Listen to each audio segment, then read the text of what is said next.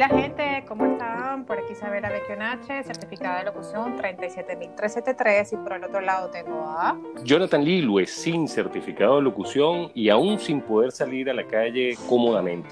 Bueno, bienvenidos a este séptimo episodio, de verdad que estamos muy contentos, seguimos trabajando para ustedes, gracias por sus sugerencias, gracias por sus comentarios, por sus likes, gracias por seguirnos en nuestras redes sociales, cada día somos más, se los agradecemos muchísimo, arroba media hora suficiente en Instagram y arroba uno suficiente en Twitter. Y si te gusta el cine, te gustan las series y te gusta la música, estás en el lugar correcto porque te traemos recomendaciones todas las semanas. Muchas gracias por preferirnos y bueno, recuerden que media hora es suficiente.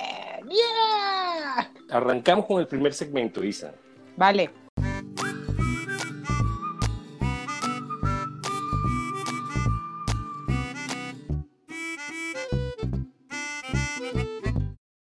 Isa, hoy te tengo algo que yo no sé si tú has escuchado. Se llama Fiona Apple. ¿La has escuchado? Tarareame la canción. No, no, no, no, tarareo nada de Fiona Apple, pero Fiona Apple tiene cuatro décadas escribiendo música, es escritora, es cantante, es compositora, es pianista, es poeta, bueno, una mujer fuera de serie, no solo tiene cuatro décadas escribiendo música, tiene cuatro décadas liderando el top de la música de Billboard y de las otras carteleras que son las, los indicadores de lo que funciona en el mundo. Eh, su primer disco fue Tidal, después sacó un disco que se llama Wendy Pound, el primero sacó en el 96, el otro sacó en el 99, empezó a los 17 años. Wow. Su tercer disco es Extraordinary Machine, Después sacó uno que se llama Idler Will en el 2012 y ahorita salió su último disco que se llama Cutters. Ok. Este disco es mucho de la esencia de ella. Ella no es una cantante pop, ella no es una cantante de rock and roll. Hay quienes piensan que es pop progresivo, indie pop, art pop, cualquier cosa de esas que mezclan para más o menos identificar que es ella. Pero les garantizo que cualquiera de los discos de Fiona Apple que escuchen es otro mundo, es poesía, es una lírica, hay historias involucradas. ¿Y de dónde es ella? ella es norteamericana. Ella tuvo una infancia bastante complicada, tuvo problemas psicosociales, incluso fue presentada a tratamientos psicológicos por tendencias homicidas fuera de esa vida particular que ella vivió, bueno, le ha dado una perspectiva del mundo que lo que ha hecho son composiciones magistrales. Este último disco tiene un tema que se llama Fetch the Ball Cutters, que básicamente se trata de a desarmar esto que tenemos enfrente. ¿no? no es el único tema, tiene un tema que se llama Under the Table, I Want You to Love Me y Jamaica y todo, es, todo es hecho por ella, producido, música, todo, Todo es hecho por ella. De por sí, este último disco está desde el 2015 desarrollándose. Mm. Eso habla mucho de cómo ella quiere hacer las cosas. El disco salió en marzo de este año pero ahorita es que estamos viendo que estos temas están logrando los frutos y no de las posiciones a las cuales ella está acostumbrada. Los invito a escucharlo, la versión digital salió en abril, los sencillos han ido en las distintas plataformas de streaming y ahorita en julio salió ya el CD oficial de ella. Te lo recomiendo, ojalá puedas escuchar desde los primeros discos para que entiendas, este es más de percusión corporal, tiene sonido, tiene de todo. Yo, yo te garantizo, Isa, que tú esto te va a llevar por el buen camino de la buena música. Yo creo que te va a sacar de esa burbuja tecnomerengue. Tecnomerengue, tengo urbano, tengo todo. Y así tiene percusión, me llama la atención. Todo lo que tenga percusión me llama la atención. Y todo lo que es hecho y que es auténtico del artista también me llama la atención. Así que lo voy a hacer. Te voy a hacer bueno, artista más auténtica que Fiona Apple, te aseguro que son pocos los que hay. Muy bien. y siempre manteniendo su estilo. No sé qué me tienes tú hoy. Mira, tú sabes Tengo temor de lo que me vayas a presentar. Tengo muchas cositas muy buenas. tú sabes que se hicieron los premios Juventud, se hicieron en digital, ¿no? Algo, si se quiere, muy asombroso que ellos no apartaron la cuarentena, no apartaron la, la pandemia mundial y dijeron, bueno, vamos a hacer los premios Juventud en digital, ¿ok? Esa presentación fue totalmente digitalizada, o sea, con muy poco público, muy poca audiencia. yo creo que el público era más que todos los productores o los músicos de los artistas, los bailarines. ¿Ese premio Juventud es latinoamericano o sí, Sí, sí. Vamos a darle un punto del 1 al 10, yo le daría unos 6, 7, a pesar de que a mí me gustan mucho las premiaciones. Pero bueno, este no los categoro en un poquito, un puntaje por debajo del 10 porque haya sido digital. No, es que realmente todas las y todas las categorías fue música urbana. Hubo ningún segmento que tú digas, oye, vamos a, apreciar otro tipo de música o no sé, una balada. No, aquí hubo todas las premiaciones fueron música urbana te puedo mencionar. O sea, una premiación bastante comercial, por lo que se ve. Absolutamente, y en digital más aún. Por lo menos te puedo mencionar muchos de los que hemos aquí mencionado en media hora suficiente, como por ejemplo Farruko. Se presentó algo extraordinario que me gustó de su presentación, es que usó un piano de cola, hermoso el piano de cola en su intro, blanco, y después, por supuesto, empezó la música urbana. Entonces ahí tú dices, bueno, hubo una mezcla que no le quedó mal a Farruko. Estuvo Carol G, no estuvo con la Tusa, pero estuvo Carol G presentándose estuvo Camilo con, con Raúl Alejandro, también les quedó muy chévere la canción. De verdad que estuvo bien amena la presentación, por supuesto sin público, sin audiencia, sin absolutamente nada, pero bueno, quedó bien en vía digital. Algo que realmente fue extraordinario fue dos homenajes que hicieron, un homenaje que hicieron a Selena, bellísimo estuvo, estuvo cuatro cantantes, Natina Tacha, Gracie, de verdad que estuvo muy lindo ese homenaje y un homenaje a Celia Cruz, ¿ok? Ok, merecido, ¿no? Buenísimo les quedó. Una crítica que yo le puedo hacer es que realmente mezclaron la música de Celia Cruz con un tecno urbano a un poquitico, pero bueno, quedó bien. Dentro de todo, quedó bien. A pesar de la pandemia, a pesar de, de las limitaciones, yo creo que los premios Juventud se atrevieron a hacer este premio que les quedó de verdad a mi parecer les quedó bien, no extraordinario, pero les quedó bien. De verdad que yo por lo menos lo disfruté de las premiaciones recientemente, fue exactamente el 14 de agosto la premiación Premio Juventud, todo vía digital. Pero algo que me llamó la atención de estos premios es que no hubo categorías, en este caso, a otro ritmo distinto que no es el urbano. De hecho, hubo categorías inventadas y creadas en pandemia. Por ejemplo, la mejor composición en pandemia, la mejor canción hecha en cuarentena, que también la mencionamos aquí, como es la de Diego Torres. ¿Sabes? Hubo cuarentena, hubo una categoría Cuarentena. o sea, la canción hecha en cuarentena. La de Diego Torres de Color Esperanza. Pero hay que innovar. Yo creo que ellos asumieron el reto de hacer algo diferente, ¿no? Y creo que asumieron el reto de enfrentarse a los cambios y no quedarse sentado de dejar que no pasara el, premio. Ellos se enfrentaron y la a ellos. Y la época sí lo exige también. Tú no puedes ser contrario a los eventos mundiales. Si estamos en pandemia y si hay una cuarentena, bueno, vamos a abrazarla, no nos queda otras y vamos. Exactamente. En función de eso, producir. eso es lo que yo creo que hay que dar darle mérito porque se atrevieron, no se durmieron, dijeron, no podemos parar, vamos a hacer los premios Juventud Digital. De hecho, Ricky Martin cantó desde su casa, muchos recibieron sus premios desde su casa. J Balvin, mi mejor amigo, recibió el premio desde su casa. ¿Sabes? O sea, hubo esa adaptación al cambio eh, mundial, ellos lo hicieron. Pero eh, dejaron por fuera a alguien que a mí me parece un fenómeno, Jonathan, que hay que mencionarlo, que es Rosalía. has escuchado alguna canción de Rosalía?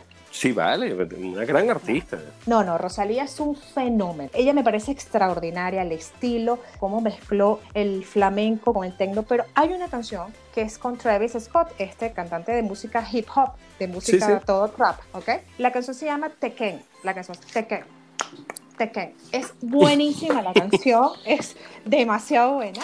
Esta canción, de hecho, la, la asimila a un videojuego que se llama Tekken N, T-K-N-N.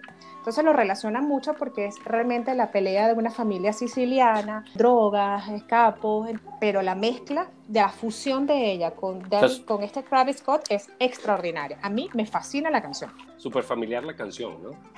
sí, bueno, ella se ve que defiende a su familia, o sea, es el toque que ella le da. Un dato curioso que quiero contarte de Rosalía, que ella hacía sus presentaciones de flamenco y ella le escribe, Madonna, le escribe personalmente, le dice, antes de ella ser ganadora de Grammys, de MTV Music Award, Madonna le manda un correo diciéndole que ella quiere que vaya a su cumpleaños, hacerle una presentación en su cumpleaños. Entonces Rosalía le dice, ¿cómo no? Te mando el presupuesto.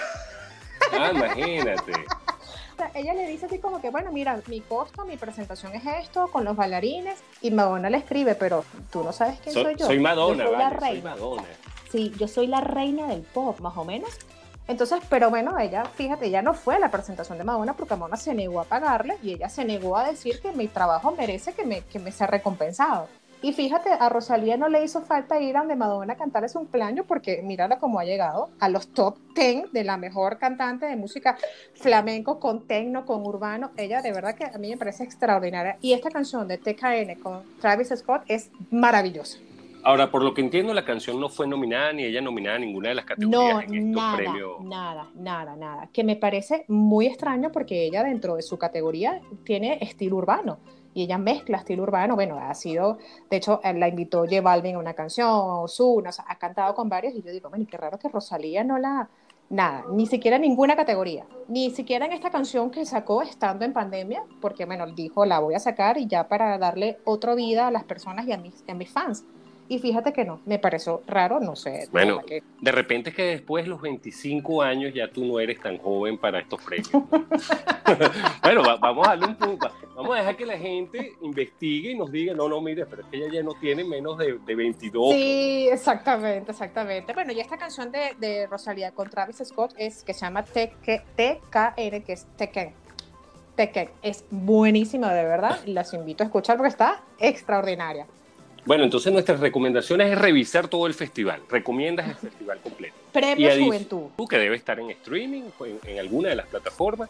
Rosalía, porque bueno, para ti fue la gran extraviada de los premios. Oye, sí, de verdad. Y por último, Fayona Apple. Somos defensores de lo femenino, ¿eh? de las voces femeninas que... Oye, sí, vale. Mira, mira, de, Taylor Swift, Lady Gaga. No, a mí me encantan las voces femeninas, te voy a ser honesto. Yo, yo para mí hay, hay, voces masculinas que son clásicas y trascienden la historia, pero Celine Dion, Adele, o sea, las voces femeninas tienen esa dulzura que obviamente para ciertos temas calan de una manera impresionante. Uy, sí, sí. Bueno, entonces con esas recomendaciones nos despedimos de este segmento y arrancamos con el próximo.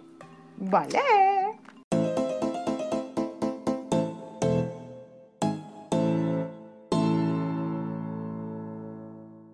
Mira, hoy te traigo unas películas que son tres, porque son una trilogía.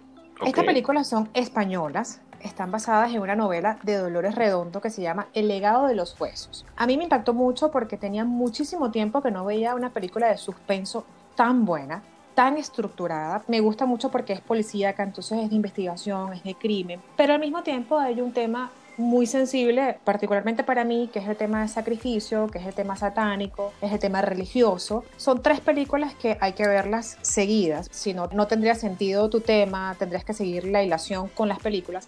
La primera se llama El Guardián Invisible, la segunda se llama El Legado de los Huesos y la tercera se llama Ofrenda a la Tormenta. Es extraordinaria, es maravillosa, es un suspenso súper terrorífico que realmente te deja con mucha intriga, te deja con muchas ganas de saber qué sucede, qué hay detrás de eso. Y como te digo, hay una parte muy sensible de las películas que a mí particularmente me tocó, que es la parte del sacrificio a niñas, a bebés, esas ofrendas satánicas de esas sectas satánicas que la iglesia pudo haber ocultado durante mucho tiempo, pero son de verdad extraordinarias, una actuación impecable, un ambiente súper tenebroso que por supuesto aumenta el suspenso de la película, todo el tiempo está lloviendo, eh, una cosa que te aumenta la tensión, o sea, eh, todo el entorno está preparado para que vivas esa experiencia tormentosa, ¿no? No, no, yo aparte que me sentía, que estaba investigando el crimen, también me sentía parte de, ese suspenso, de ese miedo, yo estaba muy metida en el tema porque realmente atrae muchísima la atención, es muy interesante, aparte de que, bueno, ella tiene que investigar una cantidad de crímenes, esto hay una sensibilidad en todos los protagonistas en lo que está sucediendo, porque, bueno, como te digo, hay algo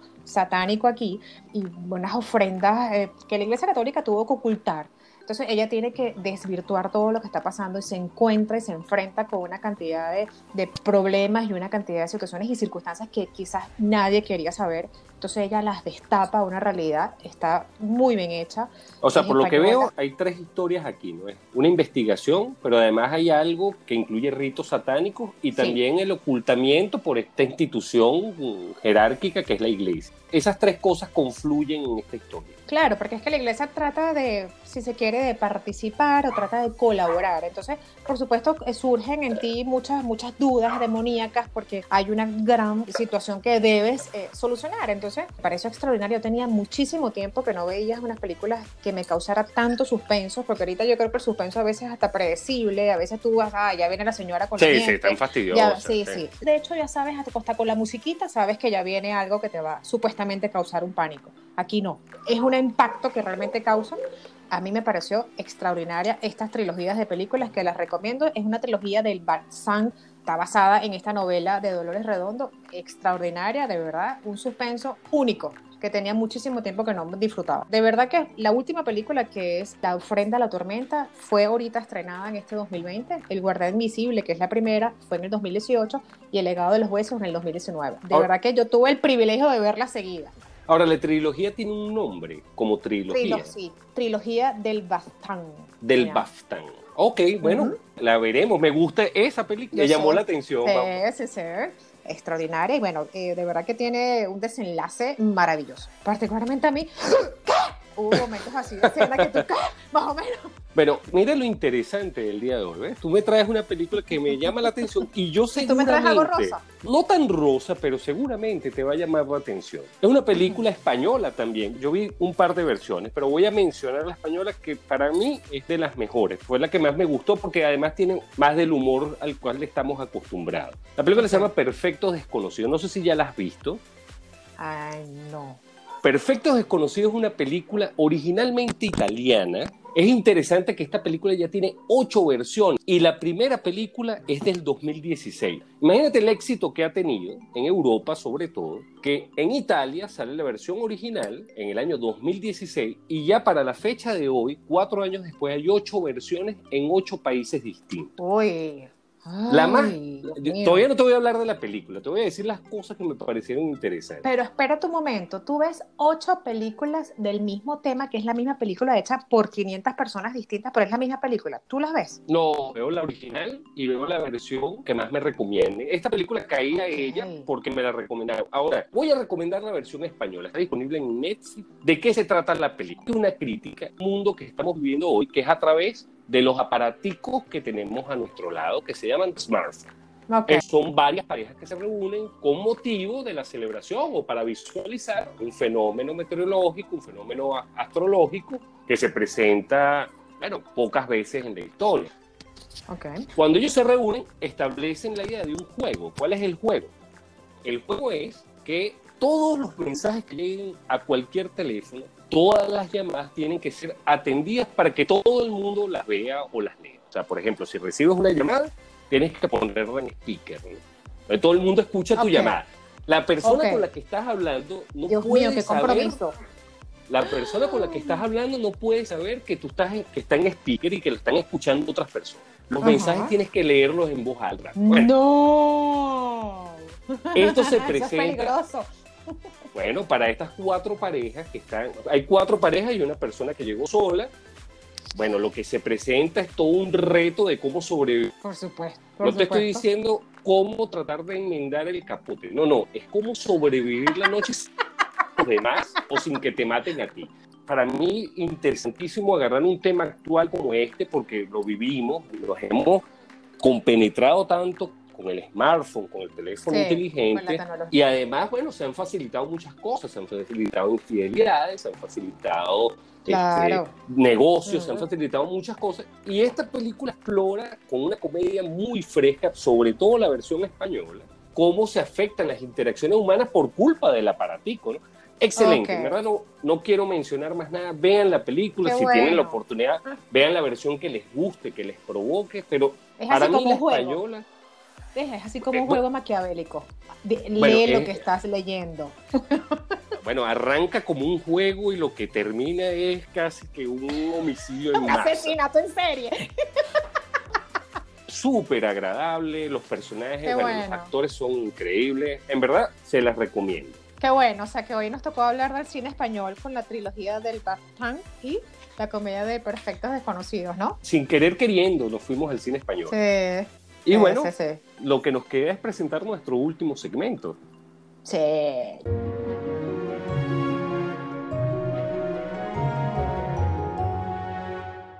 Tú sabes que me dejaste pensando en el episodio anterior sobre Breaking Bad. lo máximo. Insuperable esa serie. Sin superarla, pero muy apegada a esa tradición de ese programa, de esa temática. El mismo productor, Vince Gilligan, creador de la serie, productor, escritor de la serie de Breaking Bad, sacó hace unos cuantos años, ya van por la quinta temporada, una serie que se llama Better Call Saul. Ajá, yo no la he visto, pero sí, ah, ok, ok, ¿qué tal? Bueno, es brutal. Sí, sí, mira, obviamente no vas a ver nada de Breaking Bad, inclusive no aparece... no voy a ver nada de eso, ¿no? No, vas a ver mucho de eso, pero no vas a ver ni a Walter White, ni, a, Jesse Pinkman. Ellos, no aparecen en la serie. De resto, todo personaje que tú conociste en Breaking Bad, Tuco, Pollos Hermanos, Mike, Mike el, investigador asesino a sueldo, casi que agente de la CIA. Bueno, todos ellos participan en esta serie. Esta serie es un spin-off de Breaking Bad, sale un par de años después de Breaking Bad. A pesar de ser un spin-off, es una precuela de Breaking Bad. Son los años mm. previos y está enfocada en Saul Goodman. No sé si te acuerdas cuál es ese personaje, pero es el abogado, medio mafioso, medio tramposo. Bueno, él, él medio. Bueno, él no tuvo esos inicios. Y aquí doy una breve explicación de la serie. Él era un hombre honesto hasta cierto punto. Se dejó corromper. Él quería ejercer la profesión honestamente, pero bueno, el mundo da vuelta. Pobrecito. Y te llevan a otros derroteros, ¿no? De por sí, arranca la serie y la serie él no se llama Sol Goodman. Su nombre es James McGill o Jimmy. Y durante la serie vas a descubrir cómo este personaje con una historia particular de vida es un drama bien interesante porque no hay blancos y negros, a veces hay unos grises en las historias personales de cada quien, lo llevan a convertirse en el personaje que conocimos en Breaking Bad. Dos cosas que quiero mencionar aquí que me parecieron súper interesantes. Bob Odenkirk, que es el protagonista, que es el que hace de Saul Goodman, es un escritor prolífico, tiene más de 20 años trabajando como escritor, escribió para Saturday Night Live, escribió para ah, The Ben Stiller Show, escribió para, muchos no conocerán a Tenacious D, pero Tenacious D es una banda que tenía Jack Black, gordito que aparece en Jumanji, Sí, que aparece en School of Rock. Bueno, sí, sí, sí, sí, sí, ok. Él tiene una banda que se llama Tenacious D. Él y su amigo Kyle componían temas e hicieron un especial para Comedy Central de 10 capítulos. Y ese especial lo escribe. Él ha estado muy metido en la comedia durante muchos años como escritor, como actor, actuado en algunas series televisivas. Pero en esta serie, bueno, ya en Breaking Bad lo había hecho. Claro, sí, sí, sí. En esta serie explota el personaje a un nivel que, si te gustó Breaking Bad, este es el, ah, siguiente nivel que tienes que superar. No es mejor que Breaking Bad, pero da mucha historia que contar y da mucho para entretenerse.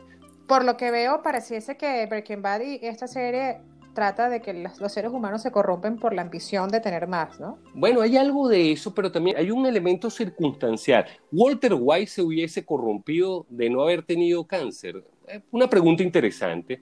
Sol Goodman, en base a las cosas que se le presentan en la vida, que no las voy a contar, se hubiese convertido en Sol Goodman creo que eso es lo bueno de estos dramas, que su tema principal a veces es el crimen desbordado, pero tocan esa parte humana de cuáles son las circunstancias que no son justificables en muchos casos. No, en absoluto, en absoluto. A pesar de que me puedas hacer esa pregunta, no justifico que Walter White se haya convertido en, en la ambición y cómo lo desbordó y cómo perdió absolutamente todo en su vida simplemente por cada día tener más, a pesar de que le tenía ya y que podía decir ya va. Pero creo que es interesantísimo el tema catársico de, de, entender por qué lo hicieron, ¿no? las motivaciones o, o las circunstancias que lo llevaron a eso. Más allá que uno las comparta o no, sí creo que es interesante y por eso estos dramas logran cautivar a la audiencia, porque al final es, tiene tanta culpa el personaje o ese es un tema social. Tienes que verla. Son cinco temporadas. La sexta temporada creo que es la última. Está, estaba prevista para este año, que ya la corrieron para el año 2021. Te aseguro que si te gustó Breaking Bad, aunque esta no es mejor, te va a gustar. ok, está bien. Y si de abogado se trata, también creo que me voy a. Ah, bueno, ese, ese es otro tema. bueno, mira, yo te traigo hoy una serie extraordinaria. Yo creo que mi vida cambió cuando vi esta serie. Eh, yo creo que cambió en todos los sentidos. Eh, la serie se llama The Marvel Mr. Maisel, está en ah. Amazon Prime. Extraordinaria esta serie. ¿Por qué cambió mi vida? Porque ahorita creo que en esta cuarentena y en esta pandemia eh, hemos aprendido a ser seres humanos y a tener que transformarnos. Y esa transformación va de reinventarnos. O sea, eh, mira, ahora hay que hacer cosas que nosotros no hacíamos antes o no estábamos acostumbradas a hacer. Y esta serie trata de que ella se transformó. Ella innovó en lo que realmente nunca pasó por su cabeza que iba a ser. Está basada en los años 60, además que tiene una escenografía extraordinaria, unos soundtracks fascinantes, un vestuario, una actuación impecable por parte de ella, una persona caudalada de una familia judía que bueno, deciden terminar su matrimonio y ella se queda como que, ¿y ahora qué hago yo? Yo estoy acostumbrado, yo soy judía, estoy en los años 60, mi vida es mi familia, mi esposo, pero ahora yo no estoy en esto. Y ella decide crear un mundo nuevo donde ella comienza a ser la mejor en ese mundo. Es una comedia extraordinaria, Jonathan. Yo creo que es lo mejor que yo he visto en mi vida en cuanto a comedia se trata. De verdad que es un tema que realmente te inspira, sobre todo ella y su actuación. Y si la actuación de ella con su manager Susie es única. Y además que son esas conversaciones aparatosas y disparatadas que ella tiene que se hacen demasiado cómicas porque tienes que seguirle el hilo. Bueno, es una serie de verdad extraordinaria que yo la recomiendo sin titubear. De verdad que sí.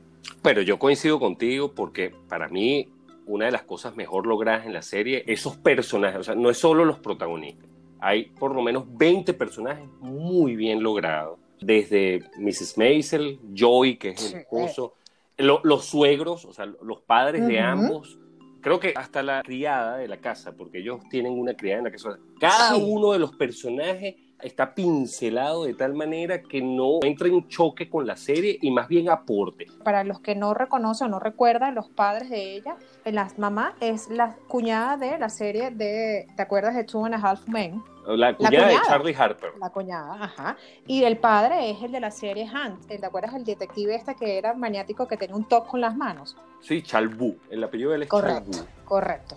Unas actuaciones impecables, un vestuario. Es una comediante que trata en los años 60 de, de hacerse famosa y por supuesto también hay un tema ahí de, de ideologías, de política, sobre todo porque no era considerada una mujer que podía brillar en los escenarios como comediante, porque bueno, no era considera a la mujer en ese momento derecho a trabajar y mucho menos ser comediante. Por supuesto, por ella lucha contra esas críticas, ella lucha con su familia de que no podía vivir de la comedia, trabajar de noche. Imagínate una familia judía con principios totalmente eh, cuadriculados y ella se enfrenta, además que no solamente se enfrenta por salir de ella, quizás el dolor que tenía, porque además que lo estaba disfrutando y era súper buena. Entonces ella lo estaba disfrutando y era la mejor en su momento es de verdad que yo no tengo ninguna duda en recomendarla. Está en Amazon Prime. No pierdan esta serie extraordinaria. En diciembre se estrenó la tercera temporada, próximamente la cuarta. Eh, de verdad que no tiene pérdida esta serie. Sí, coincido completamente contigo y las dos recomendaciones creo que para todos los gustos, porque Better Call Saul, el que disfrutó Breaking Bad, la va a disfrutar mucho. Y The Marvelous Mrs. Maisel es porque es una comedia innovadora. A mí creo que una de las cosas que más me impresionó es que es innovadora. Mm, no, es la clásica comedia, no es, no es Friend, no es Seinfeld, no, es Cheers, no, no, no, es, es, otra cosa. Y en eso sí, Prime Video, bueno, Amazon la pegó del techo, ¿verdad? Sí, no, no, no, no las premiaciones que han sido para ellas, que aunque sean repetitivas, yo creo que se las volviera a dar porque son extraordinarias. Los vestuarios, cómo ella se viste, ella se cambiaba cada cinco minutos para un show, cada vestimenta que usaba era extraordinaria, la música que ella utilizaba. Y quisiera relacionar esta serie maravillosa con un invento y con una transformación que tuvieron nuestros amigos de arroba kiwi.stores. Es un negocio familiar que está inspirado en realizar todos los estilos de ropas para damas, caballeros y niños. Es bellísima la ropa, eh, realmente está confeccionada en el país, es algo talento local si se quiere y bueno, tienen delivery a toda Venezuela y por supuesto a la Gran Caracas. Es una ropa súper linda, es una ropa a la moda, está la talla, como tú quieras, el color que tú quieras y de verdad que bueno, les invitamos a que revisen las páginas de Kiwi Store en Instagram arroba kiwi.stores. No dejen de ver The Marvel Mrs. Mason en Amazon Prime y de verdad que bueno, nos despedimos en este séptimo programa. Muchísimas gracias y agradecemos sus comentarios y sus sugerencias porque media hora es para nosotros. Suficiente. Gracias por escucharnos, gracias por compartir con nosotros estos 30 minutos de ocio que creo que a todos nos hacen falta. Hasta luego, Isa. Te quiero. Un besito. Cuídate. Chao. Bye.